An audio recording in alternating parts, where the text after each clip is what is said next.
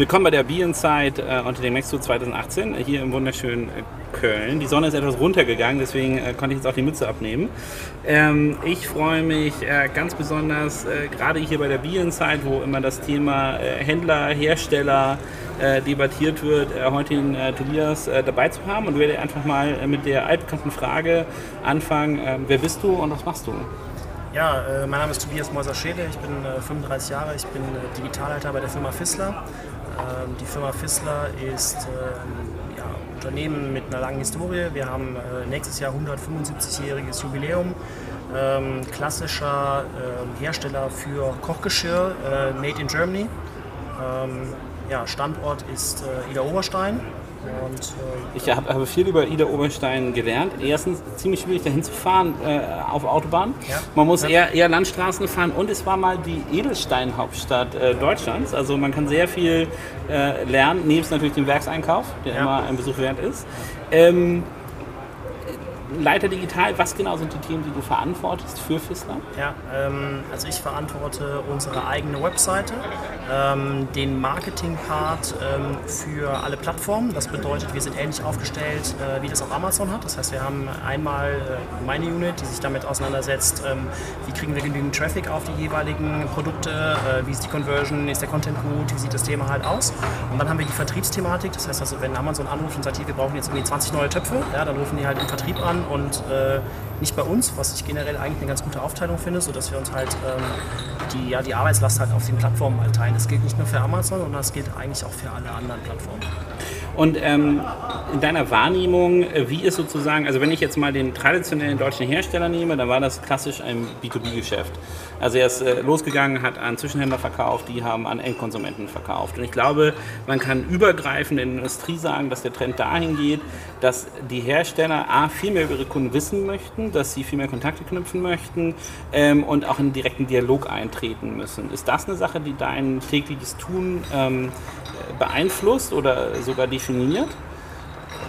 Ja, auf jeden Fall. Also einer unserer, unserer Kernthemen ist es, äh, direkte Endkundenkontakt aufzubauen. Ähm, neben den beiden Themen, die ich eben beschrieben habe, äh, verantworte ich den Bereich digitales Marketing. Ich glaube, jeder hat inzwischen, in jedem Unternehmen hat ein recht signifikanter Shift stattgefunden von äh, Online, also von, von Offline-Maßnahmen in Online-Maßnahmen, dass sie einfach besser messbar sind und für, für alle Bereiche einfach sinnvoller. Ähm, das verantworten wir natürlich und natürlich probieren wir das äh, bestmöglich messbar zu machen und natürlich auch in effizienten Marketingmaßnahmen zu versehen.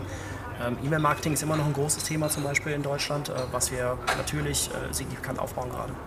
Und wie reagiert der Konsument darauf? Wenn ich jetzt mal äh, ganz gemein bin, ähm, würde ich mal sagen, äh, Fissler eher so eine Art äh, Mitnahmeprozess im großen Kaufhaus. Also sagen wir mal, ich bin jetzt bei Karstadt und, und laufe da durch, sehe ich ein neues Topset oder bestimmte Utensilien, denke mir, Mensch, ähm, ähm, kann ich gebrauchen, nehme ich mit. Und meine Erstansprache, vielleicht auch den, den Coupon, den ich bekomme oder was auch immer, läuft eher über den Zwischenhändler oder den, den Retailer. Wird das generell positiv aufgenommen, dass ihr jetzt meinetwegen bei Amazon ähm, effizientere eigene Werbung einspielt auf bestimmte Suchbegriffe, ähm, wenn ihr auf den Plattformen dann selber in Erscheinung tritt? Ähm, begrüßt das der Konsument? Ist er verwirrt ähm, oder vermisst er eigentlich in Wahrheit den Händler? Also wie, ja. wie, wie, schätzt du das naja, ein? Naja, letztendlich ist es eine der größten Herausforderungen, die wir haben. Also wir definieren das, also wir haben klassisch in den Zielgruppen gearbeitet, sodass wir halt gesagt haben, okay, wir haben ähm, unsere diversen Zielgruppen. Ja, und wir unterteilen jetzt eher eigentlich in entsprechende Zielgruppen und dann aber nochmal granularer in sogenannte Target Moments. Ja, weil äh, was beeinflusst letztendlich den Kauf eines Topfsets? Ja? Ich kann natürlich sagen, okay, der kauft sich eine neue Küche und dann braucht er ein neues Topfset und dann kriege ich das irgendwie hin. Das ist sicherlich einer der Target Moments, die irgendwie funktioniert, weil eines der klassischen Themen bei uns ist natürlich die Umstellung von regulärem Herd auf Induktion. Ja, dann brauche ich auf jeden Fall mal neue Töpfe. Das ist natürlich ein, ein Thema, mit dem wir uns auseinandersetzen und sagen, okay, ähm, wo wird denn der entsprechende Herd gekauft? Wo wird die Küche gekauft? Natürlich muss ich da hin oder möglichst nah ran. Ja? Ähm, also musst du da sozusagen Personas nachbilden und gucken, genau. ähm, wo interagieren die und wo kann ich die in der digitalen Welt abholen? Genau. Oder guckt ihr auch in die Offline-Welt? Oder wie, ja, wir gucken, nat wir gucken natürlich auch in die Offline-Welt. Ähm, für uns ist es natürlich auch wichtig, entweder den Sales zu generieren oder aber natürlich signifikant mehr. Ja, ist unsere Aufgabe halt Leads zu generieren. Ja? Heißt, äh, Leute mit Fissler-Werbung konkret anzusprechen, die sich jetzt mal zum Beispiel gerade umgezogen sind. Ja? Wenn, sie nicht, wenn ich weiß, okay, ähm, Kunde XY, also das auf Target Group of One, also wir gehen da wirklich signifikant einzeln runter und sage, okay, der hat Umzugskartons gekauft, dann weiß ich, okay, das ist ein potenzieller Kunde für uns. Ja? Und mhm. natürlich sprechen wir den so lange an, bis dass ich natürlich irgendwann hoffe, dass er das Produkt halt kauft. Im Idealfall kann ich ihn messen, aber in der deutlich häufigeren Thematik kommt er halt in, in den Fachhandel und kauft hoffentlich ein Fistler-Produkt. Ja? Was ich natürlich dann hinterher probiere, über Kundenregistrierung und sonstige Themen natürlich auch irgendwie messbar zu machen für uns. Ich glaube, der, oder einer der großen Vorteile, die du natürlich dann hast, ähm, auch als Hersteller, ist ja, dass der eigentliche Point of Sale, ich will nicht sagen, es kann dir egal sein, aber ähm, wo der Konsument äh, am Ende kauft, kann, das ist eigentlich irrelevant. Hauptsache, er kauft euer Produkt.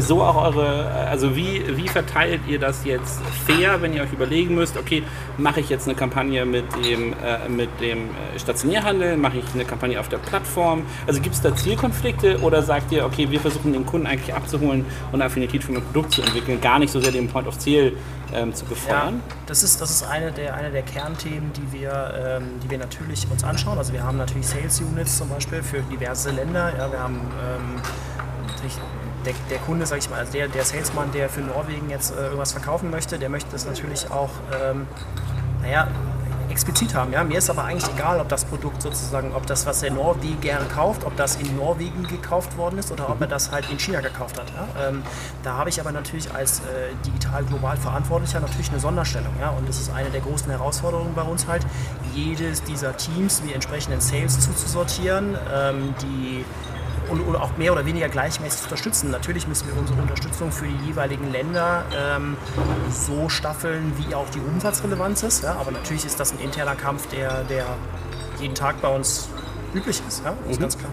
Und findest du den eher nervig oder befruchtend? Also hilft dir sozusagen eine Fairness unter den Kanälen, Ländern herzustellen? Oder ist es eher so, oh Gott, äh, Na, also jetzt hat hier gerade der, der Laute aus Polen wieder angerufen? Na, also oder? ich persönlich bevorzuge das. Also wenn, wenn die Jungs halt und die einzelnen Teams halt wirklich pushy sind und in den einzelnen Ländern halt wirklich drücken, finde ich das immer spannend, weil ähm, wenn wir diejenigen sind, die aus dem Headquarter halt sagen müssen, okay, hier irgendwie Land XY, du musst mal hier äh, irgendwie eine stärkere Maßnahme machen, wir würden das gerne wie folgt unterstützen und das Land halt sagt, oh, eigentlich aber nicht, weil wir wollen irgendwie alles offline verkaufen und wir schicken irgendwie alles jetzt weiß nicht, an Kunden XY und der macht das dann schon, dann sehe ich das eher negativ. Ja? Sondern ähm, wenn ich halt sage, ich möchte langfristig gesehen als, als Hersteller, als Marke auftreten, in dauerhaften Kontakt kommen, dann finde ich es gut, umso stärker sich die Teams halt wirklich positionieren. Okay. Und ähm, gibt es jetzt eigentlich über diese Plattform, die du, die du auch betreust, Möglichkeiten, den Konsumenten anders oder abzuholen? Ich finde, mein, mein lustiges Beispiel zum Beispiel auf Amazon war, ähm, äh, da hat jemand für, ich glaube, 15 Euro Induktionstester verkauft. Also, äh, wo, du testen konntest, ob deine, äh, deine äh, Töpfe und Pfannen äh, induktionsgeeignet sind. Und das hat er für 15 Euro so einen kleinen Magneten verkauft. Ne? Wobei wahrscheinlich jeder zu Hause irgendwie für ein paar Cent Magnet rumliegen hat, den einfach ranhalten kann, dann weiß er, ob das Induktion ist. Das war für mich so ein Hinweis, gerade jetzt bei sowas wie Induktion, da ist der Konsument halt noch mächtig äh, uninformiert.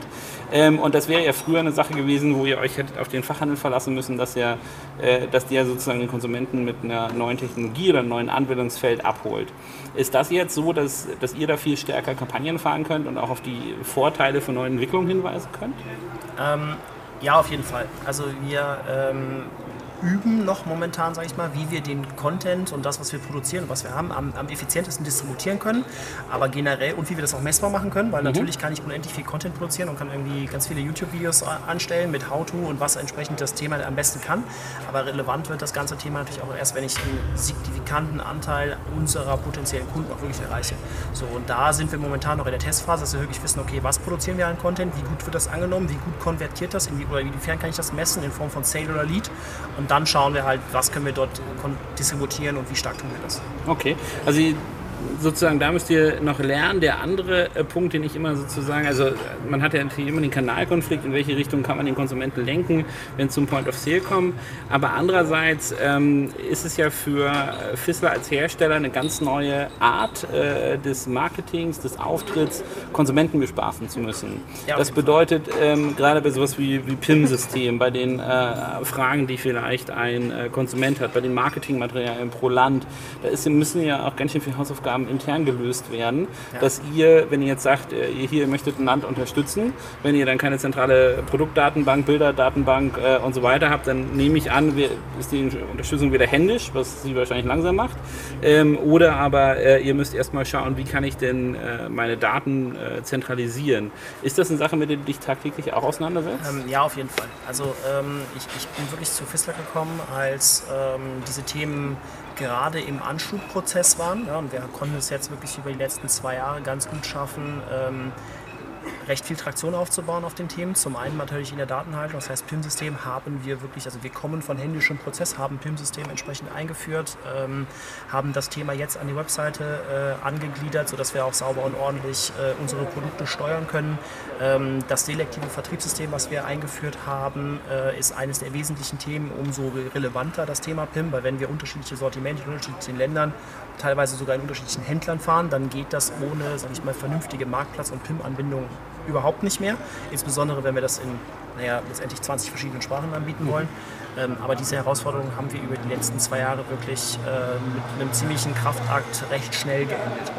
Und hast du da auch im, im ähm, Team oder rundum äh, bei Fissler auch in der Entwicklung und in anderen Bereichen das Gefühl, dass es das angekommen wird, unterstützt? Weil ich kann mir vorstellen, wenn ich jetzt ein Produkt entwickelt habe und hatte als Zielgruppe eigentlich immer den Fachhandel im Hinterkopf ja. ähm, und jetzt muss ich auf einem Produkte entwickeln, wo äh, wahrscheinlich, wenn ich gute deutsche Ingenieure kenne, auf einmal, was sie als Marketing-Shishi bezeichnen würden, ja. ähm, auf einmal eine höhere Relevanz hat.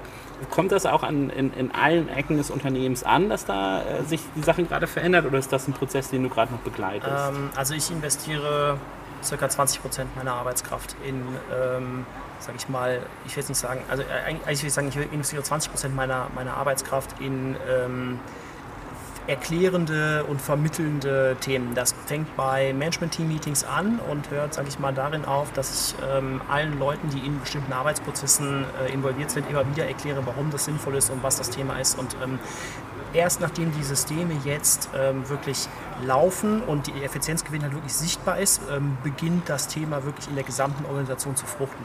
Natürlich ist es so am Anfang, wenn du Leuten, die für bestimmte Prozesse zuständig sind, äh, Arbeits, also Arbeitsabläufe sozusagen veränderst, verschlankst äh, oder einfach nur veränderst und Leute, die teilweise sehr, sehr lange in einem Unternehmen arbeiten, äh, natürlich stößt das auf Gegenwind, ganz klar.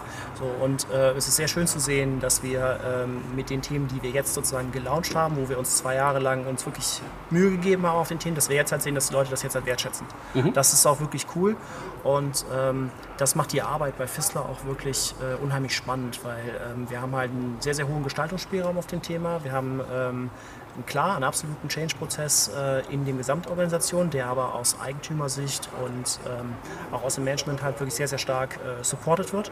Und so ähm, ja, haben wir einfach eine, eine super Atmos Arbeitsatmosphäre, die, die wirklich Spaß macht. Also intern im Unternehmen ein, ein Umdenken, äh, das stattfindet, ein Team, das das sozusagen aufnimmt, dass dort eine, eine, auf einmal eine andere Ausrichtung im Unternehmen passiert. Ähm, du hattest ja auch gesagt, dass du das, das Plattformgeschäft mit verantwortest. Ähm, wie geht es denn da äh, euch spezifisch als Hersteller? Also ähm, wo siehst du äh, die Gefahren auch, die da drinnen liegen? Also siehst du jetzt auf einmal, äh, Mensch, äh, morgen kaufen alle die Amazon äh, Basic äh, Pfanne, ja?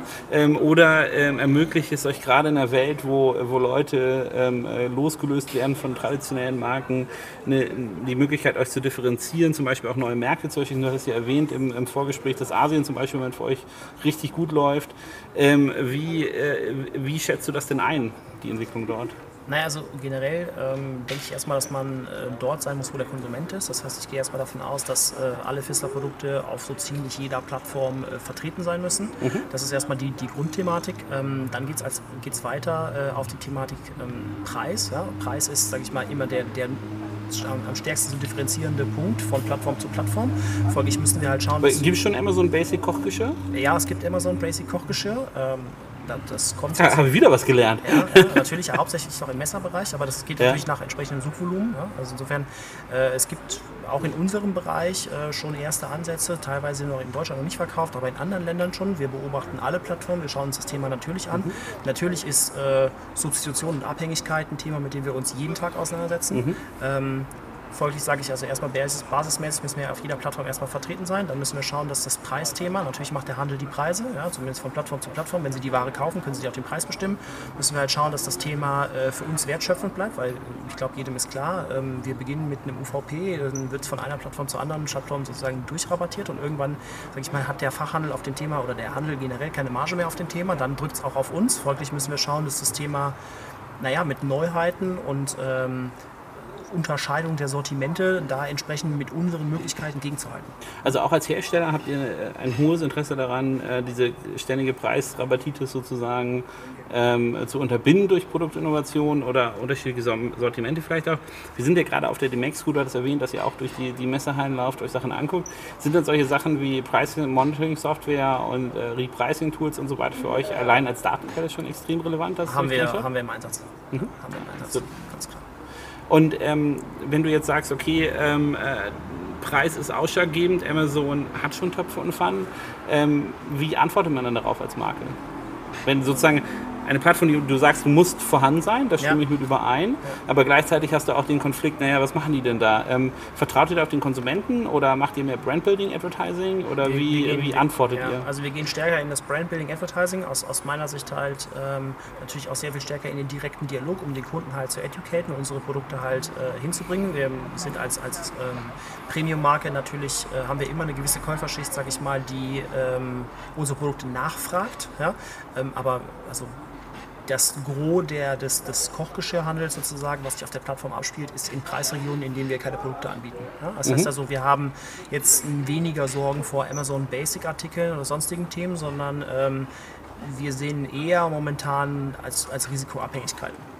Also, ähm, dass wir jetzt anfangen, also sagen wir jetzt, man gibt ja mal ein Beispiel, Bratpfannen oder Topfset zum Beispiel, wenn man bei Amazon jetzt aktuell mal Topfset äh, in die Suchmaske eingibt, dann ähm, kommen wir dort auf jeden Fall. Ja? Und äh, alles andere, was um uns herum ist, ist eigentlich, sage ich mal, um die 100 Euro. So, unsere mhm. Artikel sind im mehrere hundert Euro Bereich in der Regel. Folglich ähm, wird es von Konsumenten schon honoriert. Das merken okay. wir schon. Aber natürlich ähm, wie eben gesagt, arbeiten wir natürlich dagegen und auch natürlich dafür, unsere, unsere Konsumentenschicht, unsere Zielgruppe sozusagen zu stärken, auszubauen, zu verjüngen. Klassische Marketingaktivitäten, die wir auf allen möglichen Kanälen konstant spielen. Merkt ihr da über die Länder hinweg ähm, unterschiedliche Entwicklungen? Also würdest du sagen, also könntest du das kategorisieren und sagen, okay, äh, der, äh, der Deutsche achtet mehr auf sein Kochgeschirr als äh, nicht, der, der äh, Schwede oder, ähm, äh, oder in Asien ist es nochmal ein ganz anderes Spiel oder ja. wie, wie ja, also ist das aufgeteilt? Das, ja, wir können das, schon, wir können das schon von Land zu Land ähm, sehr unterschiedlich, wir spielen das sehr unterschiedlich, weil wir unterschiedliche Konsumentengruppen haben, unterschiedliche Zielgruppen, wirklich Personas sind unterschiedlich. Ähm, Teilweise auch die Preisstellungen sind unterschiedlich, ähm, sodass wir den Märkten entsprechend Rechnung tragen. Und ja, das, das können wir sehen, das spielen wir halt einfach komplett unterschiedlich. Mhm. So, und die Märkte sind ähm, teilweise auch so unterschiedlich, dass das ohne diese individuelle Anpassung auch gar nicht möglich wäre. Okay, also da, da guckt ihr hin. Ist das eine Entscheidung, die von den Ländern getrieben wird oder ähm, schaut ihr euch das an und ähm, ähm, äh, also du sitzt ja sozusagen im Headquarter ja. in Niederoberstein. Ähm, wie ist da das Zusammenspiel? Das ist sehr unterschiedlich. Also wir haben haben sehr selbstständige Länder, die ähm, von ihren Themen halt sehr, sehr große Organisationen halt fahren. Also wir haben sehr, sehr großen äh, Mitarbeiterstamm, zum Beispiel in China, ähm, die sehr, sehr akkurat, sehr, sehr gut und sehr, sehr selbstgetrieben arbeiten. Das heißt, die ähm, müssen eigentlich aus dem Headquarter eher weniger geführt werden. Ja. Es gibt aber natürlich auch Länder, die ähm, einfach kleiner sind von der Organisation, zwei bis drei Leute sozusagen. Da ähm, unterstützen wir vom Headquarter natürlich sehr viel stärker. Mhm. Das heißt also, wir unterscheiden uns in, in den Funktionen, die wir haben, teilweise von Reporting und Monitoring Lines bis hin zu komplette Exekutive von äh, Brand-Marketing oder Sales-Kampagnen, die wir auf den jeweiligen Webseiten des jeweiligen Landes halt fahren. Also das heißt, wir sind von, von A bis Z eigentlich, äh, haben wir die volle Bandbreite. Okay. Und ähm, jetzt nochmal auf diesen, also du hast gesagt, Pricing ist wichtig, die Brand ist wichtig, ihr seid Premium, ähm, das honoriert der Kunde auch, äh, in ihr drin seid. Ähm, Nochmal auf diesen, ähm, was ich mal grob als Channel-Konflikt äh, bezeichnen würde, über die einzelnen äh, Vertriebswege. Ähm, schaut ihr euch die Entwicklung, also habt ihr auch äh, proaktiv Marktforschung, wo ihr sagt, okay, der, der, der Bereich entwickelt sich so, der entwickelt sich so, der entwickelt sich so und das bespielen wir auch. Und ähm, ich versuche ja immer sozusagen die, diese Mythen, die in der, äh, in der ähm, äh, in der digitalen Welt agieren. Hier stationärer Handel, da wird gar nichts mehr verkauft. Aber wenn man da mit, äh, Herstellern spricht, dann sagen die, naja, sind immer noch unser wichtigstes Standbein. Ähm, wie ist denn äh, deine Erfahrung bisher so? Oder haben dich bestimmte Aspekte, du bist ja jetzt, äh, glaube ich, auch noch nicht 100 Jahre bei Fissler, haben dich bestimmte Aspekte überrascht, die du vorher sozusagen aus einer digitalen Brille anders gedacht hast? Ja, auf jeden Fall. Also ich kann da mal, also das eine der, der gerade gravierendsten Beispiele dafür ist zum Beispiel USA, ähm, wo äh, der Handelsvertreter, also der klassische Handelsvertreter, ähm, wirklich noch äh, eine Riesenrolle spielt. Das heißt also, man muss sich das so wirklich so vorstellen, dass äh, riesige Ketten wie zum Beispiel Macy's ganz klassisch ihre Produkte über Handelsvertreter einkaufen. Ich bin mhm. als digitaler Mitarbeiter da hingekommen und habe erstmal gehört, okay, das sind Handelsvertreter, die irgendwie unsere Produkte zum Kunden tragen. Und ich habe auch gehört, wir haben eigene Sales Reps. Und dann habe ich irgendwie gedacht, hier, was ist denn da los? Da müssen wir erstmal sofort alles zumachen und äh, jeden, jeden Handelsvertreter halt wirklich erstmal rauswerfen und mal direkt reingehen, weil das können wir doch selbst. Und musste dann wirklich halt lernen, dass das halt in den USA absolut üblich, dass jeder äh, Einkäufer bei Macy's Macy's oder Bloomingdale's oder jede große Kette halt wirklich seinen, seinen signifikanten Rap halt hat und mit dem ist er unheimlich gut und den will er halt wirklich haben. Und das ist natürlich ein total spannender Aspekt gewesen, den ich dann halt lernen musste. Und ähm, Fachhandel im Großen und Ganzen ist für uns, äh, ist für uns das A und O. Ähm, und wir arbeiten gerade an Lösungen, wie wir halt stärker mit dem Fachhandel zusammenarbeiten können, wie wir zum Beispiel Leads generieren können, wie wir, sag ich mal, miteinander agieren können. Weil für uns ist natürlich super relevant zu sehen, okay, Kunde XY hat im Handel Z ja, folgendes Produkt gekauft. Okay, und natürlich wollen wir sicherstellen, dass er nicht nur das eine Produkt kauft, sondern auch letztendlich den Rest der Serie, mal, mhm. oder die anderen Produkte. So, und das können wir nur dann rausfinden, wenn wir in irgendeiner Art und Weise den Handel halt auch unterstützen. Und da sind zum Beispiel E-Mail-Marketing-Themen, die wir äh, per GeoIP halt aussteuern, sind Themen, die wir uns halt anschauen. Ähm, teilweise in Ländern, wo wir Distribution aufbauen gehen wir in GeoIP-gesteuerte Marketingmaßnahmen. Das heißt, wir sagen halt, okay, pass auf, kaufe hier folgendes Sortiment von uns und ähm, wir äh, investieren XY äh, an Euro in GeoIP-gesteuertes Marketing und das auch sehr, sehr breit. Das heißt also nicht nur auf, auf Fissler-bezogene Keywords, sondern auch auf Keywords, die ähm, generelle Frequenz in den Handel halt reinbringen. Ja? Und so können wir natürlich Distribution aufbauen, können es relativ schnell aufbauen, äh, weil wir den Kunden natürlich auch dann halt ganz so sagen können, okay, was tun wir denn für dich? Weil ähm, wir als, als Marke ja, müssen halt auch sehen, dass wir den Handel entsprechend unterstützen. Mhm. Also wenn ich das zusammenfassen kann, bist du also sozusagen äh, überrascht gewesen über die äh, traditionellen Vertriebsstrukturen, die man jetzt als Digitaler gerne ja, disruptieren möchte, ja, aber die äh, natürlich noch eine nachhaltige Rolle spielen. Äh, andere Sachen, die du sozusagen als deine Top 3 äh, Learnings äh, in Ida Oberstein zusammenfassen würdest, so wenn du ein Buch schreiben müsstest, meine Zeit in Ida Oberstein, was wären so die drei Highlights? Also für mich ist Ida Oberstein schon, schon ein, ein, ein ein unglaublicher Change gewesen. Also ich komme wirklich aus Köln, ich war sonst eigentlich immer in irgendwelchen Metropolen und Ländern und irgendwie viel unterwegs und Ida Oberstein ist schon sehr beschaulich, muss man wirklich ganz klar sagen. Ähm, ich habe auch, also das ist für mich schon ein Riesen-Change gewesen auf jeden Fall. Ähm, das, was mich bewegt hat, das fragt man, wäre sicher die nächste Frage. Ja, was mhm. bewegt mich dazu, da hinzugehen? Ja, also Aber deinen Top 3 musst du auch noch sagen. Mein Top 3, ja, okay, erst die Top 3. Also in Ida Oberstein ähm, die können unheimlich gut essen, also kochen, kochen, essen und solche Themen. Also da gibt es ja wirklich hier Spießbraten. Sie, Sie, haben ja auf ihrer Weise die notwendige Ausrüstung ja, ja, also in die Wiege gelegt. Das Thema, das Thema Spießbraten ist in der Oberstein ein, ein, unfassbares Thema. Also auch die Mitarbeiter, die ja lokal halt hinkommen, da wird hier über offenem Feuer, also wirklich Holz, ja, wird hier gegrillt. Ähm, Riesenthema, total spannend. Ähm, sehr, sehr lecker auch. Also das ist auf jeden Fall ein Thema gewesen, was für mich neu war.